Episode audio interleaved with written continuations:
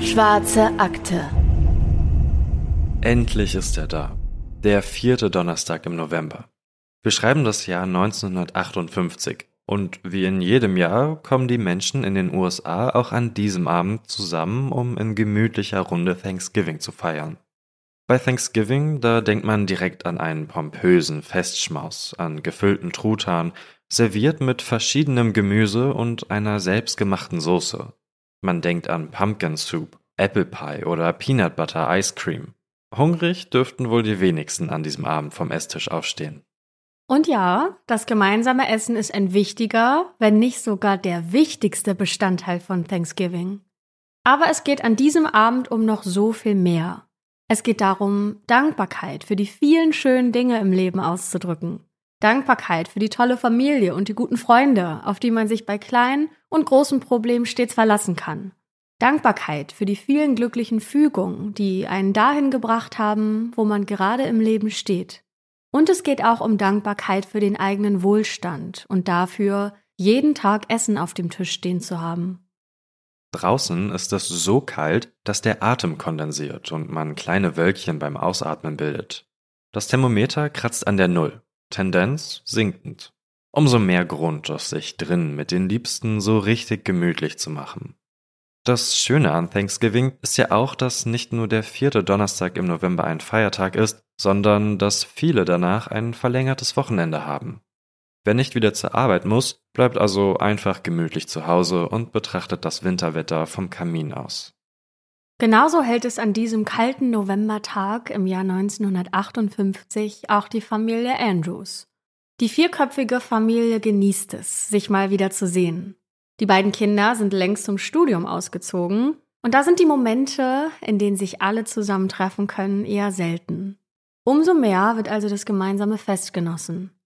Die Familie Andrews verbringt nicht nur Thanksgiving miteinander, sondern auch den Tag danach. Nichts ahnend, dass die Katastrophe kurz bevorsteht. Denn in diesem Haus, das gerade noch von Licht und Leben erhellt wird, wird an diesem Freitagabend der Tod Einzug halten. Unerbittlich und voller Grauen.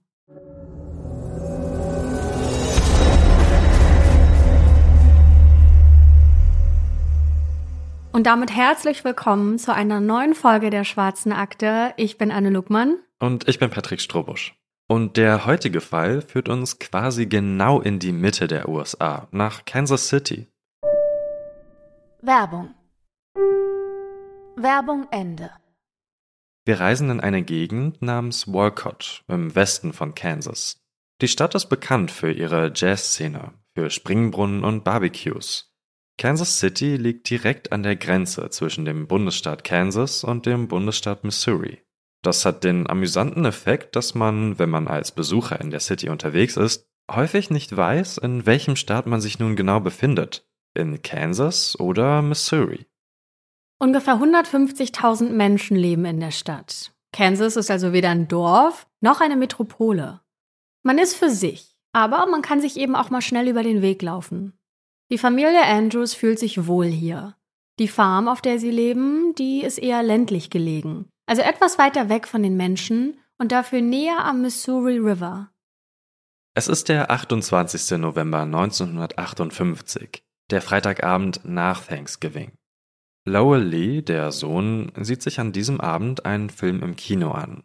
Nur, dass es kein Abend wie jeder andere ist. Es ist ein Abend, nach dem nichts mehr so sein wird wie zuvor. Lowell Lee schaut also den Film und macht sich nach dem Abspann direkt auf den Weg nach Hause. Er ist mit dem Wagen seines Vaters unterwegs. Draußen ist es ja ziemlich kalt.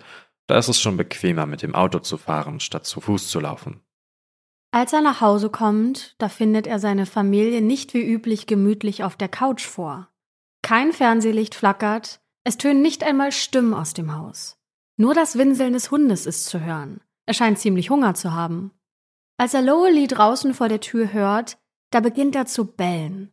Ansonsten ist es still. Viel zu still. Etwas stimmt hier ganz und gar nicht. Lowell betritt das Haus. Seine ganze Familie, Mutter, Vater und Schwester, alle drei liegen reglos auf dem Boden. Tot. Ermordet. Schnell ist auch zu erkennen wie, nämlich mit einer Pistole. Und dann das ganze Blut. Überall ist Blut. Jemand hat die Familie Andrews regelrecht hingerichtet und nur Lowell Lee, der Sohn, ist noch am Leben. Was ist hier passiert? Hatte die Familie Feinde? Wer hat die Andrews an ihrem eigenen Heim erschossen? Und vor allem, warum? Schauen wir uns erst einmal den Hintergrund der Familie an. Vielleicht haben die Andrews ja ein paar Leichen im Keller, wie man immer so schön sagt, mit denen man die Morde zumindest erklären könnte. Also, die Andrews sind nicht besonders wohlhabend, aber auch nicht gerade arm. Ihr einzig wirklich wertvoller Besitz ist die Farm, auf der sie wohnen. Das Grundstück ist etwa 100 Hektar groß. Die Fläche entspricht circa 140 Fußballfeldern. Kann man sich jetzt auch nicht unbedingt besser vorstellen, aber es ist auf jeden Fall eine ganze Menge Land. Die Eltern haben außerdem noch ein bisschen Geld angespart, und zwar insgesamt 1800 Dollar. Klingt wenig, aber zum Vergleich, das entspricht heute einer Kaufkraft von ungefähr 19.000 Dollar, also ungefähr 17.400 Euro. Opal, die Mutter, ist 41 Jahre alt. Der Vater William ist mit 50 Jahren etwas älter als seine Frau. Er arbeitet als Mechaniker bei einer Fluggesellschaft. Opal und William haben zwei Kinder. Jenny Marie ist zum Zeitpunkt ihres Todes 20 Jahre alt. Lowell Lee ist jünger und gerade einmal 18 Jahre alt. Jenny Marie geht auf ein College in Oklahoma, wo sie Hauswirtschaft studiert. Und auch Lowell Lee hat sich nach der Highschool für ein Studium entschieden, und zwar für Zoologie an der Universität in Kansas. Mit ihren Eltern haben sie ein gutes Verhältnis, ebenso die Eltern untereinander. Und auch Jenny Marie und Lowell Lee verstehen sich ziemlich gut. Das weiß der Pastor der Gemeinde den Medien nach der Entdeckung der Morde zu berichten. Also eigentlich ist alles harmonisch innerhalb der Familie. Es ist auch nicht bekannt, dass sie sich im Ort Feinde gemacht hätten oder so. Also klar, es gibt immer mal wieder Konflikte, aber man weiß von keinem Vorfall, der so gravierend war, dass irgendjemand einen solchen Hass auf die Familie gehabt haben könnte. Was könnte es also sonst noch für eine Erklärung geben?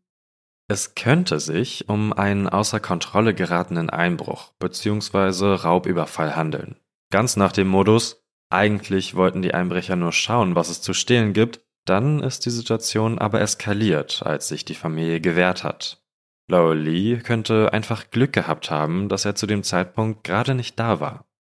Es könnte aber auch sein, dass es der Täter eigentlich nur auf ein Familienmitglied abgesehen hatte und dass die anderen nach seinem Plan gar nicht hätten sterben sollen. Da ja leider nicht so viele Hintergrundinformationen über die Familie bekannt ist, also über Opal, William und Jenny Marie, da ist es durchaus möglich, dass einer von ihnen noch eine ganz persönliche Fehde mit jemandem hatte. Aber warum dann den Tag nach Thanksgiving nehmen, wenn man davon ausgehen kann, dass die ganze Familie zu Hause ist. Das ergibt nicht wirklich Sinn, in keinem der Szenarien. Als Einbrecher sieht man doch zu, dass das Haus am besten leer ist, das man ausrauben will. Und wenn ich noch eine Rechnung mit jemandem offen habe, kläre ich sie nicht, wenn die ganze Familie anwesend ist. Es sei denn, der Mord an allen dreien war bereits geplant. Es könnte sich aber auch um eine Racheaktion gegenüber Lowell Lee handeln. Vielleicht hat er noch ganz andere Leichen im Keller, von denen seine Familie gar nichts weiß. Vielleicht hat jemand die Eltern und die Schwester ermordet, um ihn für ein anderes Vergehen zu bestrafen. Das könnte tatsächlich sein. Oder es handelt sich um eine Verwechslung. Ein Auftragskiller hat sich im Haus geirrt und aus Versehen die falsche Familie erwischt. Zugegeben, jetzt wird's etwas verrückt und unrealistisch. Wir halten auf jeden Fall fest, dass Lowell Lee als einziger der Familie noch lebt, das kann entweder Zufall sein oder eben nicht. Und wie es so häufig der Fall ist, sieht die Wahrheit wiederum ganz anders aus. Springen wir also nochmal zurück zum Freitagabend, dem 28. November 58. Gegen 1 Uhr in der Nacht, also eigentlich schon am 29. November, da geht bei der Polizei der Anruf von Lowell Lee ein, dass es einen Einbruch gegeben habe und dass seine Familie dabei getötet wurde. Sofort schickt die Dienststelle ihre Einsatzkräfte bei den Andrews vorbei. Als die Beamten eintreffen, wartet Laurel Lee schon draußen auf der Veranda. Er streichelt seinen Hund, der neben ihm sitzt. Dafür, dass seine gesamte Familie gerade ermordet wurde, scheint er erstaunlich gut die Fassung zu wahren. Die Polizisten betreten das Haus und rufen dann, kaum dass sie das Massaker gesehen haben, recht schnell nach Verstärkung. Zehn Minuten dauert es, bis der Sheriff und der stellvertretende Bezirksstaatsanwalt eintreffen. Diese zehn Minuten nutzen die Polizisten, um das Gespräch mit Lowley zu suchen, ob er irgendwas wisse von dem, was hier passiert ist. Lowley antwortet, dass alles nach einem Einbruch aussehe.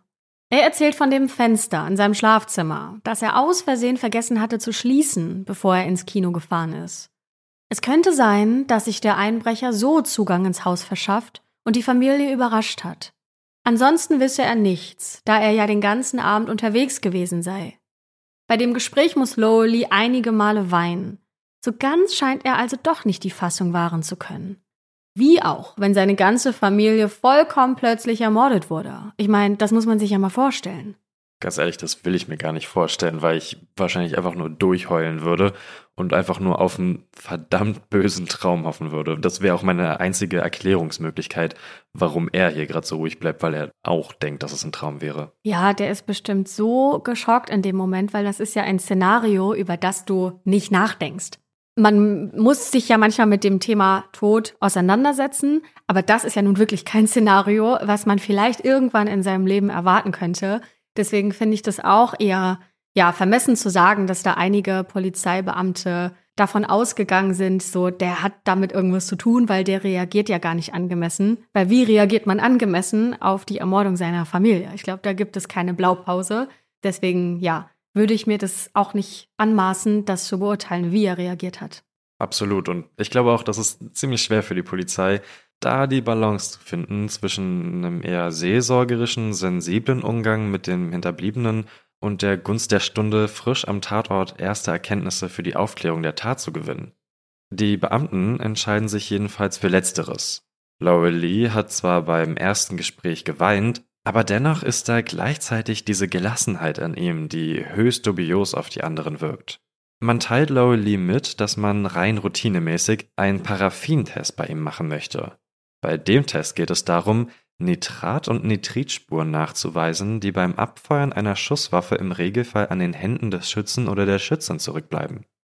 Lowell Lee nimmt das recht gleichgültig zur Kenntnis. Er erzählt, dass er am vorherigen Nachmittag versucht habe, einen Falken in der Nähe des Hauses zu erschießen. Deshalb sei es nicht unwahrscheinlich, dass man solche Schmauchspuren an seinen Händen feststellen würde. Kurz darauf treffen nicht nur der stellvertretende Bezirksstaatsanwalt und der Sheriff am Tatort ein, sondern auch der Bezirksleichenbeschauer.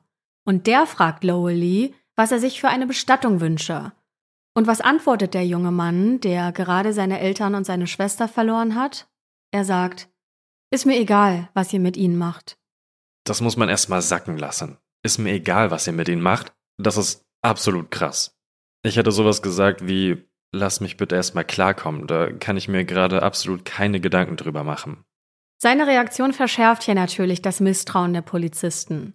Sein ganzes Verhalten passt einfach nicht zum Ernst der Situation, meinen sie. Denn wie kann er nur so gelassen, ja fast gleichgültig sein?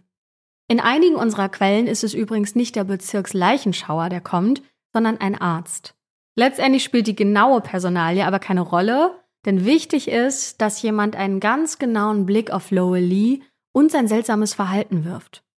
Dieser jemand, also Arzt oder Bezirksleichenbeschauer, stellt nun fest, dass die Familie Andrews Mitglied in der örtlichen Baptistengemeinde ist. Der Pastor dieser Gemeinde wird nun zur Hilfe gerufen. Man bittet ihn um ein Gespräch mit Lowell Lee. Er soll schauen, ob er sich dem jungen Mann nähern kann. Man beschließt, Lowell Lee vorübergehend in Gewahrsam zu nehmen, auch wenn ihm noch nichts vorgeworfen wird.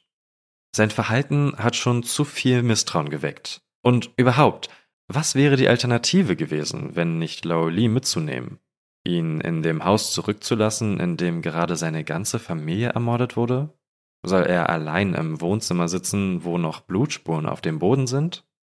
Ganz abgesehen davon ist das Haus ein Tatort und darf sowieso nicht von Leuten betreten werden, die dafür nicht qualifiziert sind. Gegen 2.30 Uhr in der Nacht kommt die Gruppe auf dem Revier an und auch der Pastor ist schnell vor Ort. Der stellvertretende Bezirksstaatsanwalt betont noch einmal, dass Lowell Lee nichts vorgeworfen werde. Man wisse nicht, ob er überhaupt etwas mit der ganzen Sache zu tun habe. Der Pastor solle einfach mit dem Jungen sprechen. Alle Informationen, die er ihnen zu diesem Thema geben könne, wären hilfreich. Und so geschieht es. In seinem Buch In Cold Blood schildert Truman Capote recht anschaulich, wie das Gespräch zwischen den beiden verläuft. Truman Capote ist einigen von euch bestimmt ein Begriff. Er hat zum Beispiel den Bestseller Frühstück bei Tiffany geschrieben, der mit Audrey Hepburn in der Hauptrolle verfilmt wurde. Das Buch in Cold Blood gilt als einer der ersten Tatsachenromane überhaupt und wurde zu einem Sensationserfolg. Capote konnte mit seinem Roman beweisen, dass Tatsachenerzählungen genauso spannend sind wie zum Beispiel eine ausgedachte Kriminalgeschichte. Die erste deutsche Übersetzung trägt übrigens den Untertitel Wahrheitsgemäßer Bericht über einen mehrfachen Mord und seine Folgen, was auch schon ziemlich gut den Inhalt des Buches trifft. Denn es geht in erster Linie um die Ermordung der Familie Clutter, die fast ein Jahr nach dem Mord an den Andrews geschehen ist. Aber auch der Fall Andrews wird auf einigen Seiten geschildert, da es durchaus eine Verbindung zwischen den beiden Familienmorden gibt. Aber dazu später mehr. Wir zitieren an dieser Stelle das Gespräch zwischen dem Pastor und Lee aus dem Tatsachenroman. Nicht jedes Wort wird genauso gefallen sein, das ist klar, aber ihr werdet auf jeden Fall so einen guten Eindruck von den Inhalten des Gesprächs bekommen. Der Pastor sagt also, nun Lee, ich kenne dich dein ganzes Leben lang, seit du eine kleine Kaulquappe warst. Und ich kannte deinen Daddy sein ganzes Leben lang. Wir sind zusammen aufgewachsen. Wir waren Kindheitsfreunde. Und deshalb bin ich hier. Nicht nur, weil ich dein Pastor bin, sondern weil ich das Gefühl habe, dass du ein Mitglied meiner eigenen Familie bist. Und weil du einen Freund brauchst, mit dem du reden und dem du vertrauen kannst. Und ich fühle mich furchtbar wegen dieses schrecklichen Ereignisses, und ich bin genauso interessiert daran wie du, dass der Schuldige dahinter gefasst und bestraft wird. Dann fragt der Pastor Lowell Lee, ob er Durst habe und holt ihm eine Cola. Er spricht noch ein wenig über die Thanksgiving-Ferien und wie es Lowell denn auf dem College gefalle, bevor er zum Wesentlichen kommt. Ich zitiere: Nun, Lee, es scheint hier einige Zweifel an deiner Unschuld zu geben. Ich bin sicher, du würdest bereit sein, einen Lügendetektortest zu machen und diese Männer von deiner Unschuld zu überzeugen, damit sie sich daran machen können, den schuldigen Täter zu fassen. Nach einer kurzen Pause fragt der Pastor: Lee, hast du diese schreckliche Sache getan? Hast du? Wenn du es getan hast, ist jetzt die Zeit, deine Seele zu reinigen. Und tatsächlich beginnt Laoli auszupacken. Er erzählt dem Pastor die ganze, ungeschönte Wahrheit. Und er erklärt sich bereit, offiziell eine Aussage zu machen. Eine Stenografin wird dafür gerufen und dann hören die Polizeibeamten gespannt zu, was Laoli zu sagen hat. Die tragischen Geschehnisse dieses Freitagabends trugen sich laut seiner Aussage wie folgt zu. Lowelis Eltern und seine Schwester Jenny Marie sitzen im Wohnzimmer und schauen gemeinsam Fernsehen. Es ist ungefähr 19 Uhr am Abend. Lowely selbst befindet sich in seinem Schlafzimmer und liest. Es sind die letzten Kapitel von Fjodor Dostojewskis Roman Die Brüder Karamasow, in denen es um einen Vater mit vier Söhnen geht, die dieser völlig vernachlässigt hat. Einer der Söhne ermordet schließlich den Vater. Allerdings wird nicht er, sondern ein Bruder fälschlicherweise der Tat beschuldigt und auch verurteilt. Die Motive des vermeintlichen Täters sind wie so häufig Eifersucht und Geldgier. Lao Li liest die letzte Seite des Romans, steht auf und rasiert sich. Dann zieht er seinen besten Anzug an, lädt sein halbautomatisches Gewehr und seinen Revolver und steckt den Revolver an die Hüfte, schultert das Gewehr und schlendert den Flur entlang ins Wohnzimmer. Bis auf das Flackern des Fernsehers ist das Zimmer dunkel. Lo Lee schaltet das Licht an und eröffnet das Feuer. Er nutzt zuerst das Gewehr, da er dafür beide Hände braucht. Jenny Marie schießt er zwischen die Augen. Sie ist sofort tot. Dann feuert er dreimal auf seine Mutter und zweimal auf seinen Vater. Aber beide Eltern leben noch. Die Mutter taumelt auf ihren Sohn zu und will etwas sagen, aber Lee schießt noch weitere dreimal auf sie. Schließlich bricht auch sie zusammen. Der Vater versucht, sich über den Boden Richtung Küche zu kämpfen. An der Schwelle holt sein Sohn ihn ein, zieht den Revolver hervor und entlädt ihn komplett auf seinen Vater. 17 Kugeln treffen ihn. Die Quellen sind sich uneinig, wie viele Schüsse Loeli nun genau auf jedes einzelne Familienmitglied abgefeuert hat. Es waren auf jeden Fall deutlich mehr als nötig gewesen wären, um seine Familie umzubringen. Er wollte wohl ganz besonders auf Nummer sicher gehen. Ironischerweise ist das Gewehr, das Laurel Lee bei der Tat benutzt, ein Weihnachtsgeschenk, das er vor einigen Jahren von seinen Eltern bekommen hat. Den Revolver hat er sich selbst gekauft. Damit hätte Lowell Lee auf jeden Fall ein sehr umfangreiches Geständnis abgelegt. Die Stenografin hat seine Aussage mitgeschrieben. Lowell Lee unterschreibt das Dokument. Und damit wäre der Mord an der Familie Andrews noch in derselben Nacht aufgeklärt, in der er auch geschehen ist. Lass uns aber noch genauer über Lowell Lees Hintergrund sprechen. Ich meine, was ist das für ein Typ, der seine gesamte Familie umbringt? Was weiß man über ihn und sein Motiv? Bei dem Mord ist Lowell Lee 18 Jahre alt und damit in den USA noch nicht volljährig. Er hat kurze, eher dunkle Haare und trägt eine Brille. Wir verlinken euch auch mal ein Foto von ihm in den Show Notes. Von seiner Statur her ist er recht groß und kräftig gebaut.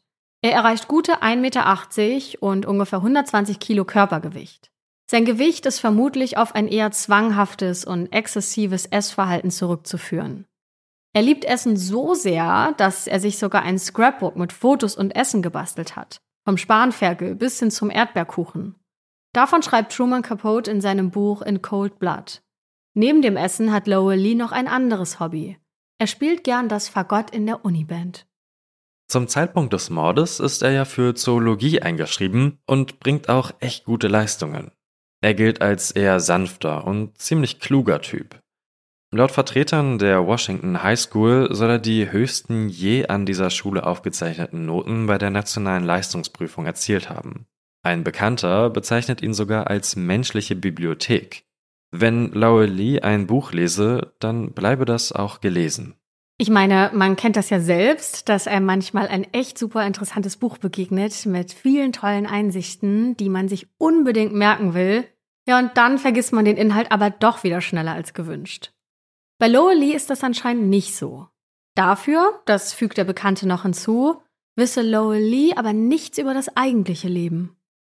Der Pastor, der mit Lowell Lee in der Tatnacht gesprochen hat, beschreibt ihn ganz ähnlich, wie das Salina Journal in einem Artikel über den Fall berichtet. Der Pastor nennt den Jungen ein Brain, das mehr an Büchern als an Freunden interessiert sei, eine besserwisserische Attitüde an den Tag lege und daher auch nicht besonders beliebt sei. Truman Capote zufolge soll er auch in Fragen der Liebe und der Lust ein noch eher unbeschriebenes Blatt sein. Man kann also fast schon von zwei Charakteren sprechen.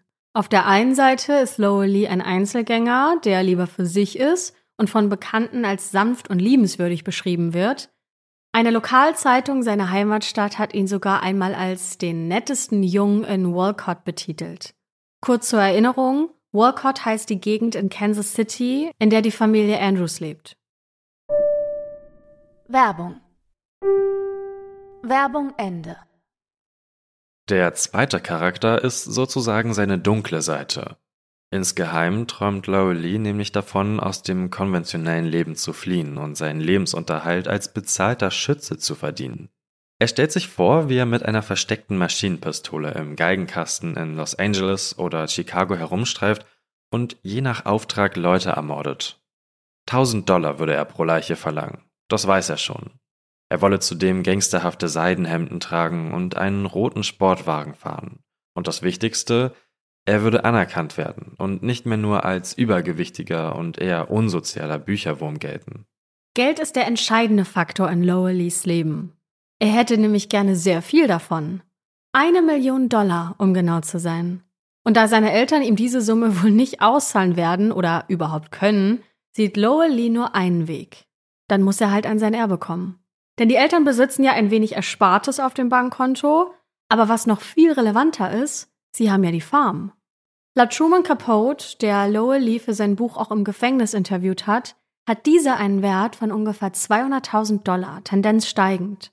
Das entspricht einer heutigen Kaufkraft von etwas mehr als 2,1 Millionen Dollar, also wirklich einer Menge Geld.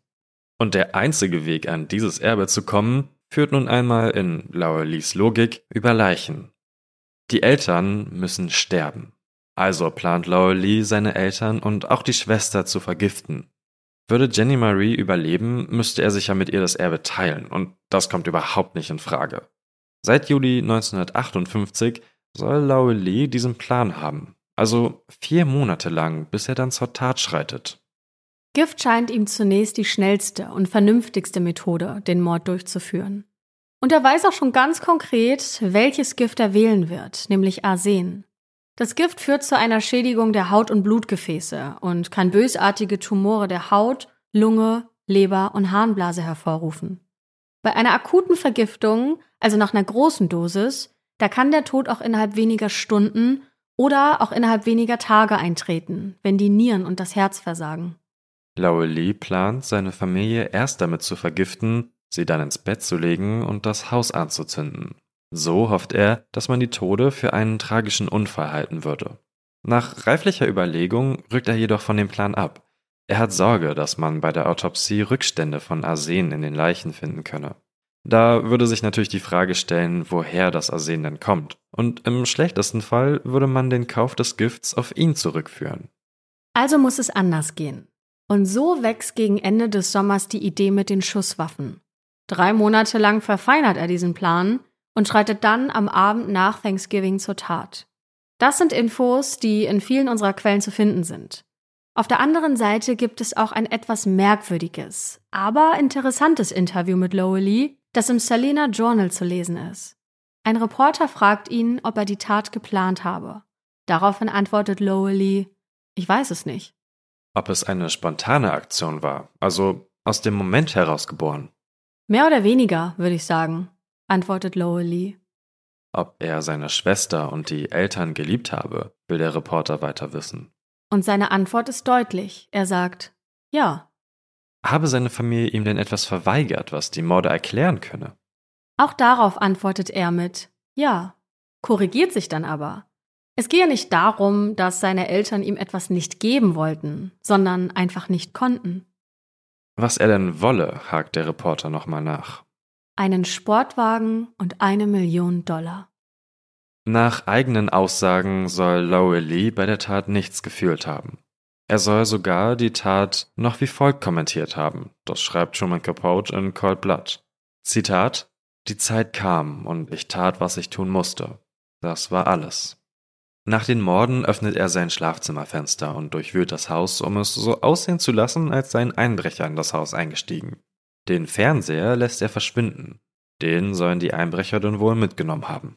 Und dann steigt er in das Auto seines Vaters und fährt zu seinem Studentenwohnheim. Das liegt knapp 65 Kilometer entfernt. Aus Angst, erkannt zu werden, meidet er die Autobahn und nutzt stattdessen die Landstraße. Die ist voller Schnee und Eis und Lowell fährt recht zügig, um keine wertvolle Zeit verstreichen zu lassen. Auf dem Weg hält er an einer Brücke an, zerlegt die Waffen und schmeißt sie in den Kansas River. Dann düst er weiter. Die Fahrt dauert zwei Stunden und muss auf den rutschigen Straßen recht kompliziert und anstrengend sein. Aber er kommt schließlich an. Er sieht zu, dass man ihn im Wohnheim bemerkt und redet mit verschiedenen Leuten, damit die sein Alibi bestätigen können. Er begründet sein plötzliches Auftauchen damit, dass er seine Schreibmaschine holen wollte, damit er über die Thanksgiving-Ferien seine Englischhausaufgaben machen könne. Er unterhält sich unter anderem eine Weile mit seinem Zimmernachbarn, der kein seltsames Verhalten an Laueli bemerkt, und er spricht auch noch mit der Vermieterin. Als er sicher ist, dass man sein Auftauchen im Wohnheim bezeugen kann, fährt Laueli ins Kino und sieht sich dort in aller Ruhe einen Film an. Seine Wahl fällt auf Mardi Gras, ein Musical, das 1910 in New Orleans spielt und die Themen Vorurteile, Rassismus und Frauenfeindlichkeit behandelt. Im Anschluss daran fährt er noch tanken und sieht auch dabei zu, dass man ihn erkennt. Er will schließlich, dass man rekonstruieren kann, wann er sich wieder auf den Heimweg gemacht hat. Sowohl Kino als auch Tanken erledigt er übrigens in der Stadt, in der sich auch die Uni befindet und die ja schön weit weg vom Tatort ist. Dann bricht er wieder Richtung Heimat auf viele Stunden nach dem Mord. Gegen ein Uhr nachts kommt er bei der Farm an. Begrüßt wird er von einem sehr hungrigen und verstörten Hund. Blaue Lee betritt das Haus, steigt über die Leiche seines Vaters und macht dem Hund eine Schüssel mit Brei und warmer Milch. Während der Hund frisst, ruft Blaue Lee die Polizei an und setzt sich dann mit seinem Haustier auf die Veranda, um zu warten. Und hier schließt sich der Kreis. Man hat nun fast alles, was man für die Gerichtsverhandlung braucht. Man hat die Leichen, an denen der Mord und die Mordart eindeutig festgestellt werden kann. Man hat den Täter, ein Motiv und ein Geständnis. Was fehlt, sind die Tatwaffen. Also durchsucht man den Kansas River an der Stelle, an der Lowell die auseinandergebauten Waffen in den Fluss geworfen hat, und speziell ausgebildete Taucher werden mit der Suche beauftragt. Sie nutzen dafür starke Magneten in der Hoffnung, dass so die Waffenteile angezogen werden. Und tatsächlich, man kann auch einige Stücke bergen, aber nicht genug, um das Gewehr und den Revolver daraus wieder komplett zusammenzusetzen. Aber man hat trotzdem genug in der Hand, um Laurel Lee aller Wahrscheinlichkeit nach für die Tat zur Rechenschaft ziehen zu können. Doch zunächst müssen zwei wesentliche Fragen beantwortet werden. Erstens, ist Laurel Lee verhandlungsfähig? Und kann er für die Morde verantwortlich gemacht werden? Also war er zum Zeitpunkt der Tat zurechnungsfähig? Denn die Verhandlungsfähigkeit und die Zurechnungsfähigkeit sind zwei verschiedene Paar Schuhe, die man nicht verwechseln sollte. Unter Verhandlungsfähigkeit versteht man grob gesagt die Fähigkeit, sich selbst während des Prozesses verteidigen zu können. Von Unzurechnungsfähigkeit spricht man, wenn beim Täter oder der Täterin zum Zeitpunkt der Tat unter anderem krankhaft seelische Störungen oder tiefgreifende Bewusstseinsstörungen festgestellt werden können. Wer schuldunfähig ist, kann nicht für seine Tat verurteilt werden. Eine Möglichkeit für Laurelis Verteidigung ist es also nun, eine oder bessere noch beide dieser Fragen mit Nein beantworten zu lassen. Dafür sind qualifizierte Psychiater notwendig, die Laurelie untersuchen. Von ihrem Urteil wird ganz entscheidend der weitere Verlauf des Prozesses abhängig sein. Und siehe da, Lowe wird eindeutig für verhandlungsfähig erklärt. Das heißt, ihm wird zugetraut, während der Verhandlung für seine eigenen Interessen einzustehen. Bleibt also noch die Frage, ob er für die Taten aufgrund seiner geistigen Gesundheit überhaupt verantwortlich gemacht werden kann. Dafür wird seine Psyche in einer Klinik erneut umfassend untersucht. Dabei stellt man fest, dass Laurelie unter einem einfachen Typ von Schizophrenie leide. Mit einfach meint man, dass Laurelie keine Wahnvorstellungen, falschen Wahrnehmungen oder Halluzinationen habe, sondern dass Denken und Fühlen bei ihm getrennt ablaufen. Konkret heißt das, dass er durchaus versteht, dass Mord verboten ist und strafrechtliche Konsequenzen mit sich bringt. Aber er empfindet keinerlei Emotion. Das hat Laurelie ja auch selbst gegenüber dem Salina Journal bestätigt. Mit einfach ist also nicht gemeint, dass Schizophrenie irgendwie einfach wäre, um damit zu leben. Also nicht, dass ihr das falsch versteht. In einer abgeschirmten Welt, so die Erklärung weiter, betrachte er sich selbst als die einzig wichtige Person, und dieser Logik zufolge sei es für ihn egal, ob er nun eine Fliege oder seine Mutter tötet. Das Gutachten kommt zu dem Schluss, dass Lowell durch diese einfache Form in Anführungsstrichen von Schizophrenie durchaus als schuldfähig eingestuft werden kann. Andere Profis auf dem Gebiet sehen das grundsätzlich anders und die meinen, dass dieser Fall ein unbestreitbares Beispiel für verminderte Schuldfähigkeit darstelle. Das Thema sorgt also für ziemlich viel Aufregung und das auch aus einem guten Grund. Denn in Kansas wird Ende der 1950er Jahre noch die Todesstrafe praktiziert. Und wenn Lowell Lee voll schuldfähig verurteilt wird, dann droht ihm diese. Andernfalls würde er in Haft bzw. in eine speziell für solche Fälle ausgelegte Anstalt kommen. Wir machen es an dieser Stelle kurz. Lee wird für den Mord an seiner Familie tatsächlich in vollem Umfang zur Rechenschaft gezogen. Sein Alter, er war zum Zeitpunkt der Tat ja erst 18, hat auf den Prozess keinen Einfluss. Das Bezirksgericht hat ihm bereits die Rechte der Volljährigkeit zugesprochen. In dem Prozess tritt unter anderem der Pastor als Zeuge auf, der Lowell Lee ursprünglich zu dem Geständnis bewegt hat. Er sagt, er habe den Jungen mehrfach vor dem drohenden Zorn Gottes gewarnt. An dieser Stelle zitieren wir wieder einen Ausschnitt aus In Cold Blood, in der der Pastor vor Gericht von einem Gespräch mit Lowell erzählt. Ich habe gesagt, dass es in dieser Welt nichts gibt, was mehr wert ist als deine Seele. Und du hast mir in unseren Gesprächen mehrmals bestätigt, dass dein Glaube schwach ist, dass du kein Glauben an Gott hast. Du weißt, dass alle Sünden gegen Gott sind und Gott dein letzter Richter ist, und du musst vor ihm Rechenschaft ablegen. Das ist es, was ich gesagt habe, um ihm die Schrecklichkeit der Sache, die er getan hat, spüren zu lassen und dass er vor dem Allmächtigen für dieses Verbrechen verantwortlich ist. dass der Pastor, der eine Beichte ja eigentlich unter Schweigepflicht entgegennimmt, überhaupt aussagt, das führt zu weiteren kontroversen Diskussionen. Besonders da seine Aussage letztendlich zusammen mit dem Geständnis ausschlaggebend für das Urteil ist. Und das Urteil ist krass. Lowell Lee wird vom Gericht zum Tode verurteilt.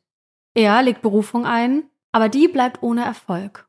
Sein Schicksal ist also besiegelt. Wie krass das sein muss, in der Haft auf seine Hinrichtung zu warten. Was für uns ein vollkommen unvorstellbares Szenario ist, das mit viel Angst und Schmerz verbunden ist, scheint für den verurteilten Lowell Lee keine große Sache zu sein. Er scheint sich mit seinem Schicksal abgefunden zu haben. Zumindest, wenn man den Schilderungen von Truman Capote Glauben schenkt.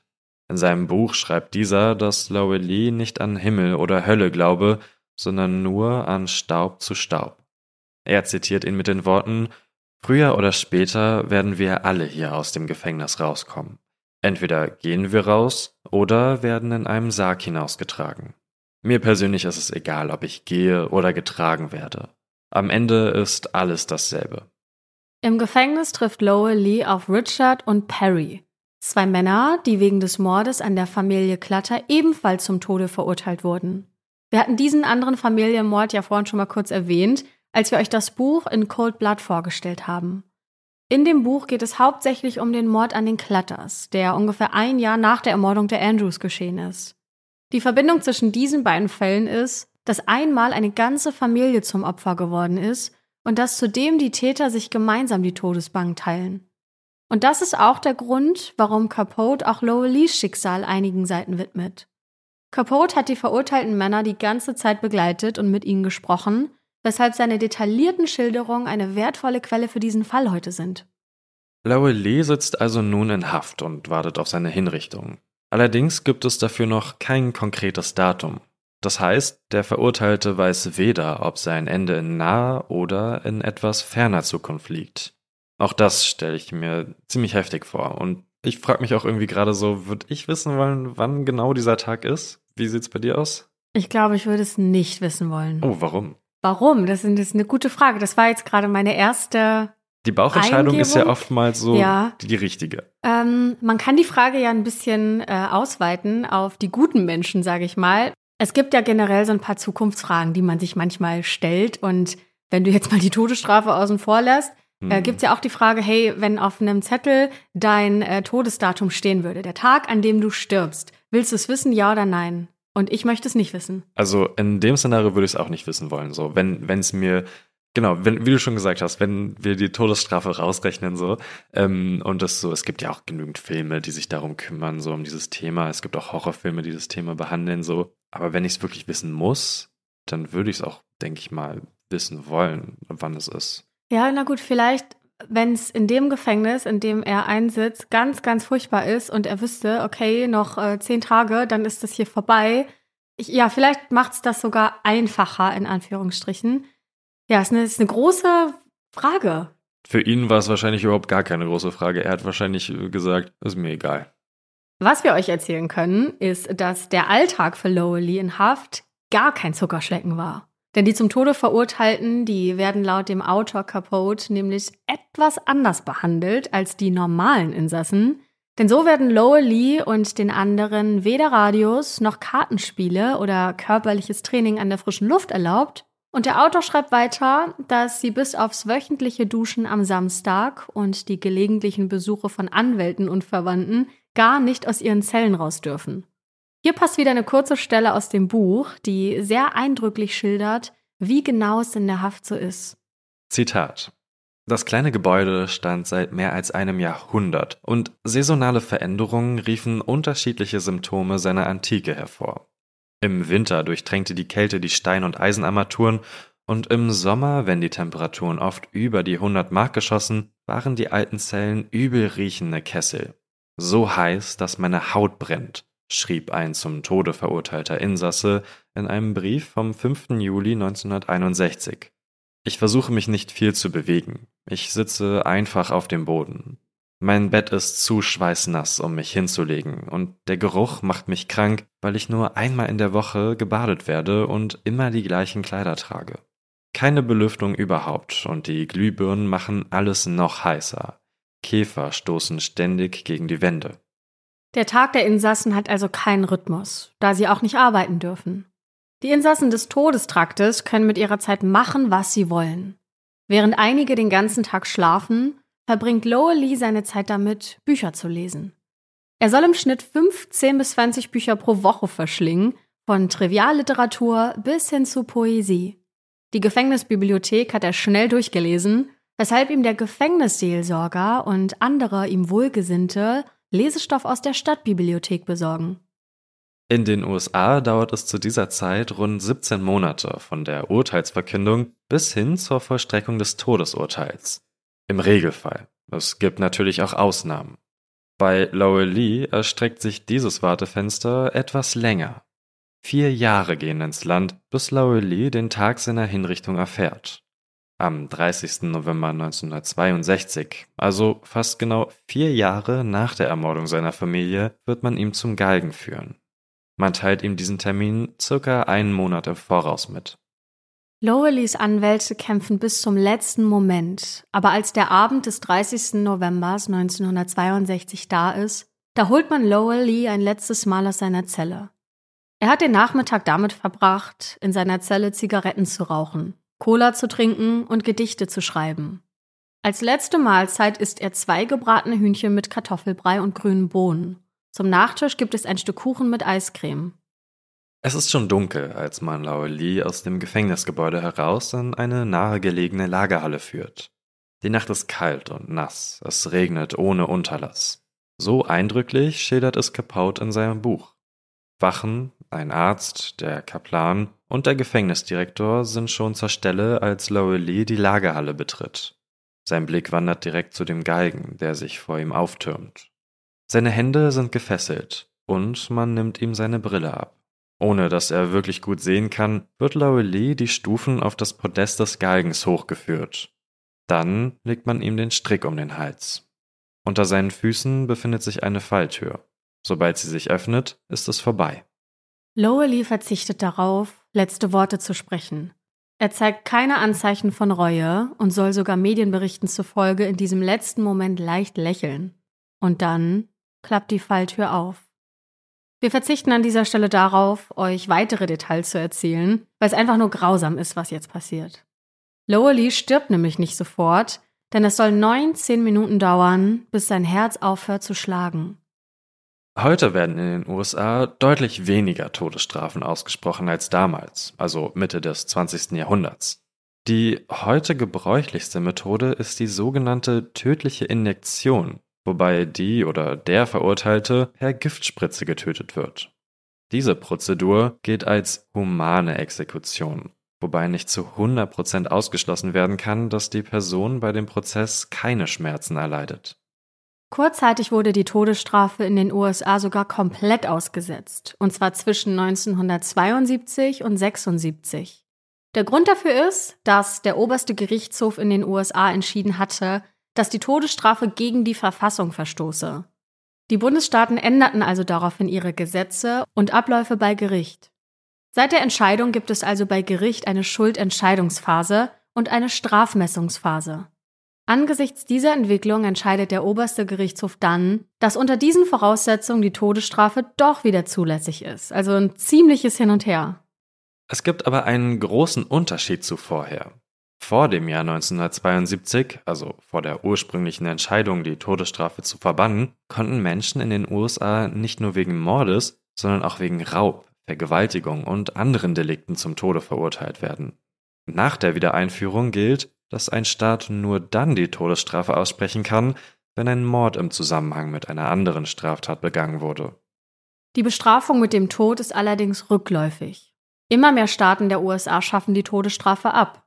Unter anderem auch deshalb, weil das Thema in der amerikanischen Gesellschaft heiß diskutiert wird. Aber nicht nur da. Es ist und bleibt einfach ein ziemlich brisantes Thema. Aber zurück zu unserem Fall. Da steht ja jetzt noch die Beerdigung aus. Für Lowell Lees Beerdigung ist schon alles vorbereitet. Man bestattet ihn, warum auch immer, in einem eigenen Grab, aber direkt neben dem Grab seiner Familie. Wer auch immer das entschieden hat, das ist eine durchaus seltsame Entscheidung, oder? Was mit einem gemeinsamen Thanksgiving-Fest begann, endet also mit vier tragischen Todesfällen und einer ausgelöschten Familie. Ein ziemlich heftiges Ende. Was sind eure Gedanken zu dem Schicksal der Familie Andrews und insbesondere zu Laurelis Geschichte? Schreibt uns das gerne mal in die Kommentare bei Instagram. Da heißen wir übrigens Schwarze Akte, alles klein und zusammengeschrieben. Und damit würde ich sagen, schließen wir den Fall für heute und ich freue mich und Anne freut sich auch, wenn ihr kommenden Dienstag wieder einschaltet bei der Schwarzen Akte.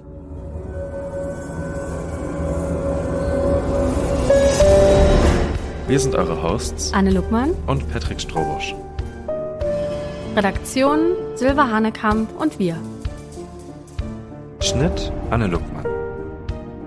Intro und Trenner gesprochen von Pia Rona Sachse. Ausführender Produzent Balko Schulte. Die Schwarze Akte ist eine Produktion der Julep Studios.